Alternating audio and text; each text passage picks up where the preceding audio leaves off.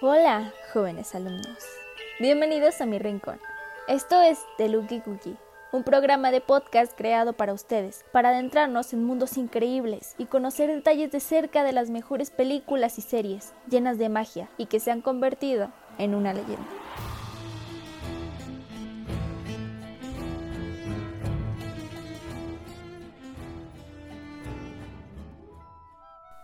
Esta temporada iniciamos con Harry Potter la cual es, la verdad, mi saga favorita.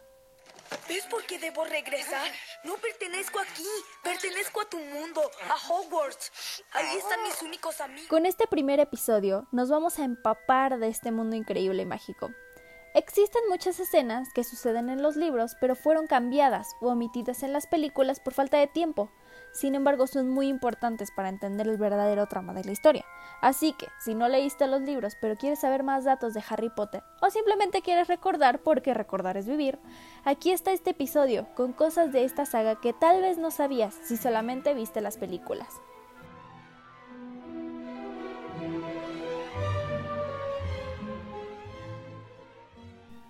Bueno, varios se preguntan por qué es que a Harry no le hizo efecto dos veces la maldición de Avada Kedavra, que es la maldición de muerte, al inicio cuando era un bebé y después cuando se enfrenta a Voldemort. Pues en el momento en el que Voldemort fue a matar a Harry por ser el elegido, Lily toma a Harry en brazos y le dice que la mate a ella en vez de a él. En ese momento se crea un hechizo que protege a Harry, ya que cuando una persona decide morir por voluntad propia antes de un ser querido, se crea un escudo contra cualquier maleficio de muerte. Y entonces, cuando Voldemort mata a Lily, se divide su alma, y cuando le lanza el maleficio a Harry, este rebota, y una parte de su alma se adhirió a lo único vivo que tuvo cerca, y así es como se crea un Horrocrux en Harry. También esta es la razón por la que la última película, cuando Voldemort le lanza el maleficio a Harry de nuevo, él no murió, sino que se destruyó el Horrocrux que estaba dentro de él. Así que si alguien le volviera a lanzar el maleficio, pues sí, ahora sí se moriría. ¿Es cierto? ¿Ya lo sabían y jamás me lo dijeron? También, cuando el señor tenebroso iba a matar a Harry, le dio la oportunidad a Lily de hacerse a un lado, diciéndole que ella no tenía que morir, que solo el bebé. Esto es porque Snape, siendo mortífago, le rogó a Voldemort que la dejara vivir, porque pues, estaba enamorado de ella. Incluso también, como forma de prevención, fue a rogarle a Dumbledore que escondiera toda la familia de Lily. A cambio, dejaría de ser mortífago y enseñaría en Hogwarts.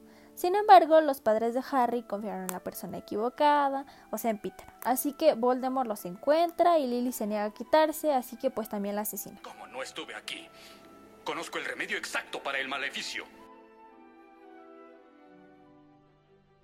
Los merodeadores se convirtieron en animagos por Lupin.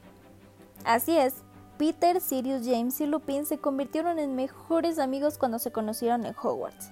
Seguramente has escuchado de Hogwarts. Lo siento, no. Cuando ellos se enteraron de que Lupin era un hombre lobo, en vez de alejarse de él, lo apoyaron y decidieron iniciar el proceso de convertirse en animagos y así poder acompañar a Lupin en sus transformaciones cada luna llena, ya que los hombres lobo atacan a personas, no animales. Y fue así que en su quinto año lograron volverse animagos. Peter se convertiría en una rata con apodo de colagusano. James, el papá de Harry, en un ciervo con el apodo de Cornamenta, Sirius en un perro llamado Canuto y Lupin con el apodo de Lunático. Y así crearon el mapa meridador, conociendo todos los lugares por los que podrían andar libremente siendo animales.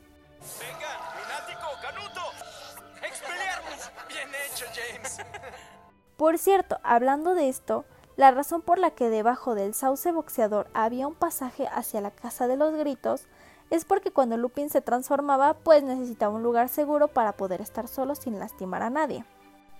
Así es como él se iba a la casa de los gritos cada luna llena. Así que en realidad la casa de los gritos nunca estuvo encantada. Los gritos que se escuchaban eran de Lupin cuando se transformaba, y las personas que los escuchaban esparcieron el rumor de que la casa estaba encantada. Dumbledore dejó que este rumor creciera, ya que esto servía porque así nadie se acercaba y también mandó a sembrar el sauce que evitaba que cualquier persona siguiera a Lupin en sus transformaciones. Sin embargo, un día Snape estaba sospechando, ya que varias noches ellos desaparecían y en ocasiones veía a Lupin escabullirse. Un día se enfrentó a Sirius y le preguntó que pues a dónde iban en las noches. Así que Sirius, a forma de broma, le dijo que siguiera a Lupin al sauce boxeador. James, pues que se entera de esto, y al saber que aunque pues Snape no les agradaba, la broma podría ser muy peligrosa para él, poniendo en peligro incluso su vida. Así que pues le advierte a Snape salvándolo. De hecho, por esto en la primera película de Harry, Snape salva varias veces a Harry como forma de agradecimiento a su papá que le salvó la vida. Pudieron haber muerto, pudieron haberlos visto. Pero no te culpo a ti, Harry.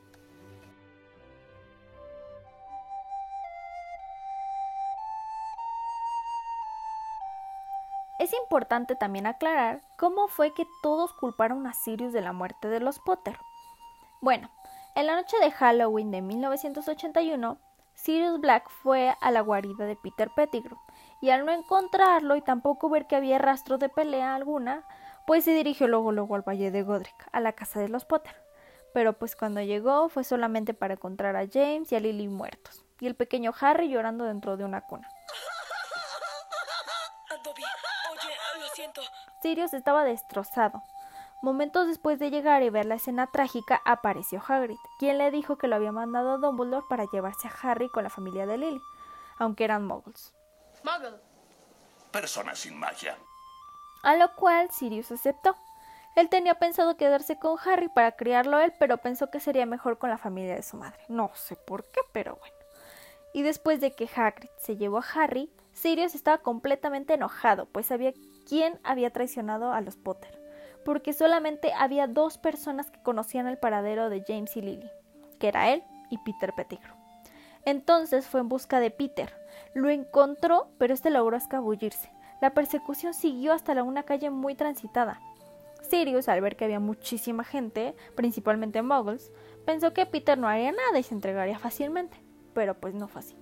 Cuando Sirius bajó la guardia, este le lanzó el maleficio Rictus Hembra. Sirius logró esquivarlo, pero perdió de vista a Peter Pettigrew, y cuando lo perdió de vista, Peter ocasionó una gran explosión, en el cual murieron 11 muggles y un mago. Aprovechando la conmoción de la explosión, él se cortó el dedo meñique y huyó. Inmediatamente después de la explosión, llegaron agentes del Ministerio de Magia y la primera escena que vieron fue a Sirius Black riéndose a carcajadas de manera súper terrorífica y a su lado vieron 11 cuerpos de moguls y un mago. Automáticamente, sin juicio alguno, se lo llevaron directamente a Azkaban. Estando ahí, lo culparon de la muerte de los 11 moguls, también lo culparon de la muerte de Peter Pettigrew, así como de dar información suficiente a Voldemort para que pudieran localizar a la familia de Potter y asesinarlo. Entonces Sirius Black quedó como sirviente de Voldemort refundido en Azkaban. Pero eres inocente. Pero tú lo sabes. Y eso es más que suficiente. Cuando llegó ahí, pues Sirius no se sentía tan mal consigo mismo porque había vengado la muerte de sus amigos. Y así pasaron 12 años. Pero él seguía con el pensamiento pues firme y obsesionado de ser libre, de querer conseguir su libertad. En 1993, él se convertiría en el primer mago en escapar de Azkaban y las cosas sucedieron así. Un día, él estaba en su celda como normalmente estaba después de una inspección realizada por Cornelius Fudge, el ministro de magia de aquel entonces. Consiguió un diario El Profeta en el cual en la foto de portada estaba la familia Weasley de viaje en Egipto y vio que la rata de Ron le pareció muy familiar. Ahí fue cuando se dio cuenta de que la rata en realidad era su ex amigo Peter Pettigrew. Invadido en la rabia, automáticamente pensó en escapar en ese momento, porque lo que había hecho hace 12 años atrás había quedado sin ninguna validez, porque nunca había vengado a sus amigos. En su mente solamente se puso un objetivo, escapar para asesinar a Peter, por haber causado la muerte de su mejor amigo y su esposa. Entonces reunió muchísimas fuerzas y gracias a su condición de animago se transformó en su manera animal, que es un perro. Ayudado por la desnutrición, logró pasar a través de los barrotes, pero ahí no era todo. Como sabemos, Azkaban está rodeada y repleta de dementores. Sin embargo, lo que más perciben son pensamientos felices de las personas, y en ese momento Sirius solamente tenía algo en su mente, y era asesinar a Peter. Por lo tanto, cualquier pensamiento feliz que él pudiera tener se esfumó en ese instante. ayudado de que los dementores siempre han tenido problema para detectar las emociones de los animales. Fue así como los pudo evitar sin ningún problema. Fuera de la prisión se encontró con otro problema, que era que la prisión pues estaba en una isla, por lo tanto tendría que nadarse a la playa más cercana. La travesía comenzó, él empezó a nadar, no le importó absolutamente nada de las condiciones climatológicas, lo que él tenía en la mente era solamente vengar a sus amigos y pues el día nadando casi le cuesta la vida, pero pues logró llegar a las playas. De hecho, todos creían que Sirius era culpable de esas muertes, incluso su mejor amigo Lupin. Pero cuando Lupin ve en el mapa meridor las huellas de Peter Pettigrew gracias a Harry, descubre que está vivo y que no fue cierto entonces que Sirius lo había matado. Así que pues también empieza a dudar que si en realidad él había matado a las personas y al mago o había delatado a los Potter, ya que si Peter se había mantenido oculto tanto tiempo había sido por una razón, para que todos pensaran que había sido Sirius. Severus, no seas tonto. No puede evitarlo ahora. Sirius, calla. ¡Cállate tú, Remus! Escúchense los dos, pelean igual que un viejo matrimonio.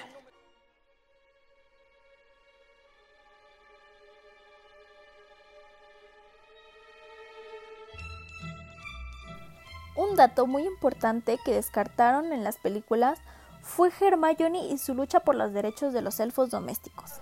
Besides, you're saying it wrong. It's Leviosa, not Leviosa. En su cuarto año, Hermione creó la PEDO, la plataforma élfica en defensa de los derechos obreros. Cuando se enteró que Hogwarts había elfos domésticos que eran los encargados de hacer la comida y limpiar el lugar, su intención era liberarlos a todos, pero ellos encontraban este acto como insultante, pues los elfos, según varios magos, fueron creados para servir a sus amos. Sin embargo, Hermione luchó incansablemente para que varios se unieran a su grupo, aunque no tuvo mucho éxito. La verdad yo creo que este dato lo omitieron, ya que pues esta es una problemática que se puede considerar pues más real, ¿no?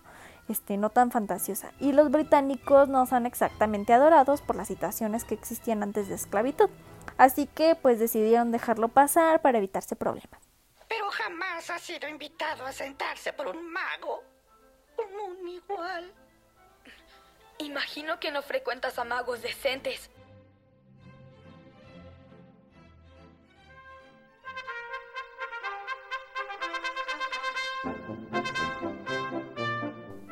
Los gemelos Weasley pusieron su tienda de bromas con dinero que les dio Harry al ganar el torneo de los tres magos. Bueno, tanto Harry como Cedric fueron los campeones de este torneo, por lo cual el premio de mil galeones les correspondía a ellos. Los padres de Cedric rechazaron este dinero y Harry tampoco lo quería, por lo que les dijo a los gemelos que lo aceptaran. Ellos al principio no lo querían aceptar, pero Harry les dijo que si no lo querían lo iba a tirar. Pero les puso una condición, que en el próximo baile le compraran a su hermano Ron un traje más decente. Es arcaico. Luzco como mi tía Tessie. Y apesto como mi tía Tessie.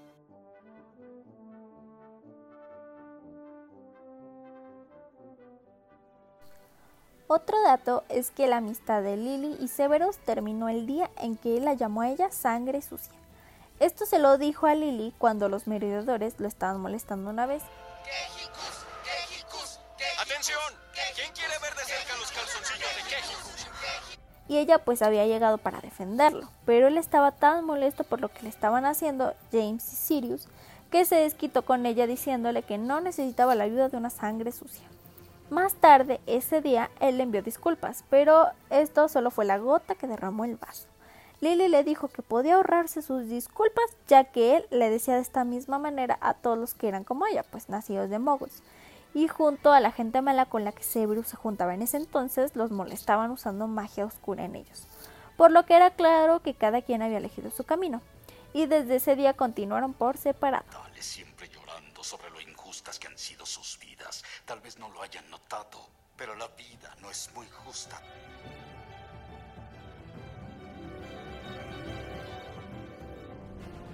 Sir Nicholas, o también conocido como Nick casi decapitado, quería pertenecer al club de fantasmas casi decapitados. Yo te conozco. Eres casi decapitado. Prefiero Sir Nicholas si no te importa. Quería ser parte del club de cazadores sin cabeza, pero no lo admitieron porque no podían participar en casi todas las actividades, porque no estaba completamente decapitado y solo un centímetro de piel es lo que se une a su cuerpo. Entonces él quedó muy indignado. Pues ok, eso es todo por este capítulo. Suficientes datos por hoy. No creerás que se va a pasar ahí todo el día, ¿o sí? Espero que hayan disfrutado mucho este episodio y que les haya ayudado a entender un poquito más sobre este mundo maravilloso de Harry Potter. Aún les tengo mucha más información sobre esta saga y otras series de las que también me muero por compartir y analizar ideas y datos con ustedes. Cuídense mucho, tomen agua y defiendan los derechos de los elfos. Hasta la próxima.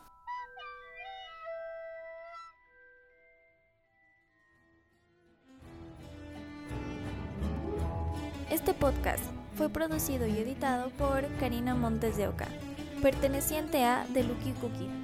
Queda prohibido el uso distinto a los establecidos dentro del programa.